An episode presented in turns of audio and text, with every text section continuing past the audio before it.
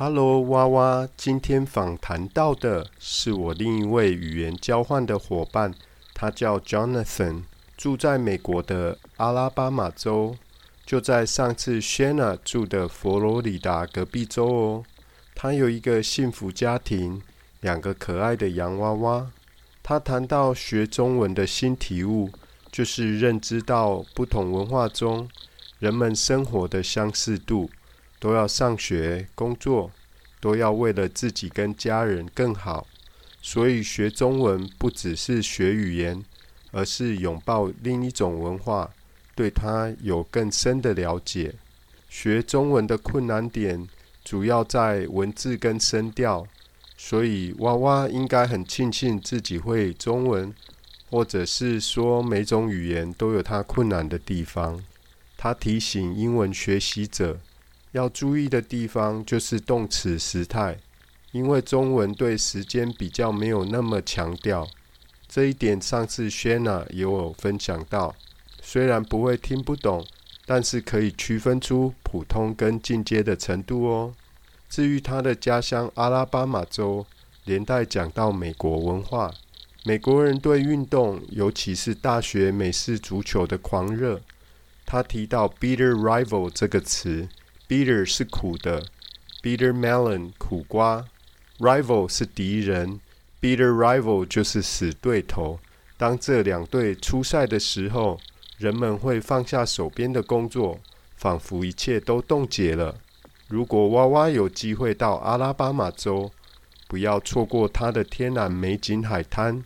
另外，历史上它跟内战、美国的南北战争有很大的连结。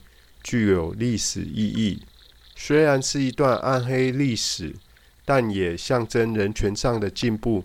现在就来收听训练听力哦。Hello, froggies. Today we have a special guest from the United States. He's from the state of Alabama, and his name is Jonathan. And Jonathan has been doing this language exchange with me for a couple of months. And he's also a dedicated learner of Chinese. So I invited him to join us tonight. Jonathan, do you like to say hi to the froggies? Hello, Deja. Hello, froggies. Hi. Yeah. okay. And Jonathan is going to share us. I invited him to, you know, maybe share some American culture or uh, his experience of learning Chinese. So, uh, what do you like to bring to uh, froggies?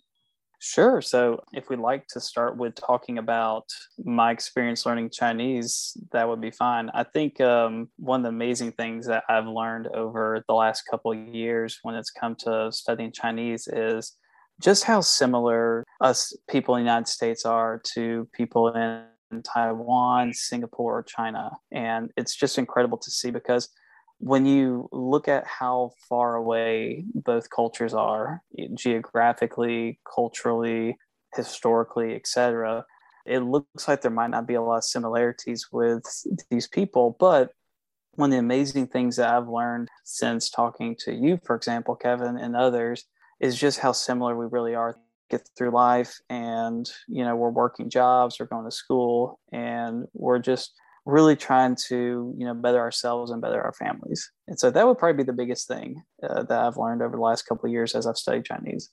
Yeah so i can say maybe it's not just about learning a new language a foreign language it's all about embracing another culture as well. Way yes yes absolutely. I realized that maybe Jonathan, do you want to say to a froggy like some of the Chinese words he just say "对." I think, oh, you're saying some Chinese too. Yeah, uh, Washi Jonathan, wa Juzai Alabama, and Wayo Iga Chiza he Lianga Arza. Okay, perfect. Wow. you have been keeping up with your Chinese. You don't forget this. yes, indeed. Okay, um, so in your learning Chinese, uh, have you found any difficulties or is there any tips maybe you can share with the froggies uh, how to improve their English? Yeah, sure. So um, the first question, any difficulties would be, I mean, for most people, from what I've seen, anyone who's an English learner trying to learn Chinese, the tones and the characters are definitely the hardest. And that's definitely true for myself, especially the characters. But in terms of the second part of your question, what can uh, Chinese speakers who are learning English, what can they take away, or what's some of the biggest challenges I've seen for them? I would say probably tenses, like making sure they're speaking in the past, present, or future tense. That seems to be a little tricky for them. Not that I can't understand what they're saying, it's just that's something that I've noticed kind of separates maybe the more advanced speakers from, you know, those who are still learning. Right. Yeah. Like in Chinese, we really don't put a lot of emphasis on the time when we talk about mm-hmm. that. So I understand that can be a little bit confusing to yes. you know like Americans or native English speakers. So yeah, that's definitely something you have to pay more attention to when we speak English. So um, Jonathan, you also mentioned something about home state, right? You're from Alabama. I'm kind of curious about this region of America because, as we all know, America is a big country. So you're from mm. this part of America. Is there something in particular you like to share to people who haven't been that part of the United States? Yeah, sure. So as you said, it's um, it's in the southeastern section of the United States, and I live in Alabama, and that borders the state of Florida. So if you look at the map of of the United States, rather, and you can see Florida is a little peninsula that juts out. We're just north and to the west of there in the state of Alabama.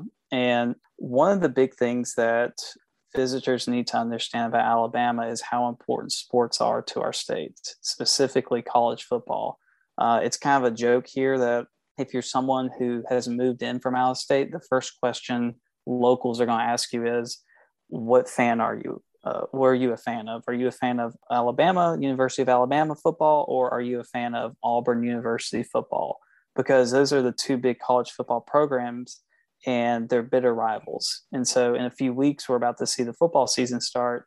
And when it does, the entire state basically shuts down for those couple of hours that those two teams are playing because the people are so passionate. They they love the sport so much. It's sometimes compared to like a second religion almost.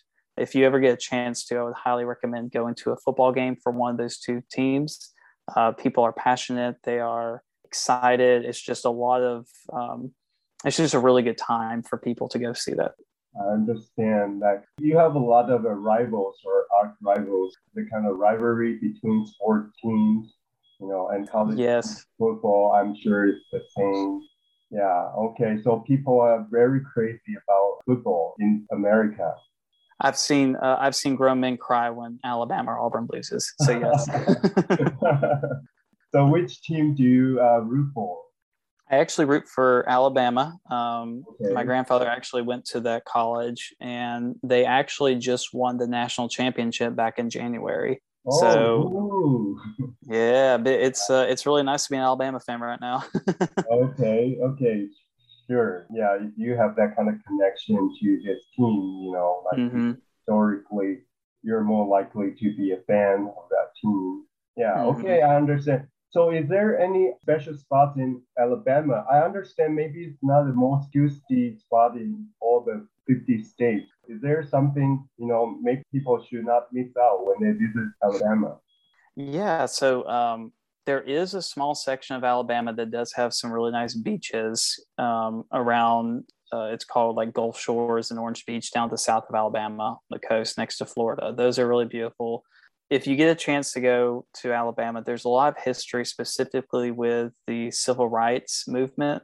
A lot of the civil rights movement actually happened in Alabama. So there are a bunch of museums and a bunch of monuments and just a bunch of different things that commemorate that time period where African Americans really had to fight to make sure they were no longer discriminated against. And so, on one hand, it is a little bit of uh, a sad history for the state, but it's also really good because it's shown the state how far we've come over the last 50 or 60 years when it comes to these issues. So I would say, you know, at least if you get a chance, go visit the beach and then uh, go visit some of the history specifically with the civil rights movement here in Alabama. Absolutely. I think it's so beautiful that you can have a natural beauty and also you Mhm. can visit some of the history aspect of the state of Alabama and also the United States. Yeah, that's our Yes. history, but we can learn from history. right? Oh, for sure. This time, you know, racial reckoning. Yeah, hmm people like to you know think about the past and see what we should do for our future generation. There has to be some changes. Yeah. Okay. Thank you very much, Jonathan. Um, I think you just did a great interview. Thank you so much, Kevin. I appreciate you. Yeah. Okay. So maybe we'll talk later uh, if you ever have a chance. Uh, you, you can share some of your progress in learning Chinese. Next time, maybe we'll do 50% Chinese then. 啊，对对对，right. Okay. Thank you. I appreciate your time and have a good evening. 嗨，再见，拜拜。Bye bye. 今天的节目就进行到这边，课后记得点选连结的影片，多多复习哦。如果你身边有想学好英文的朋友，请您帮我分享吧。Until next time, this is Kevin.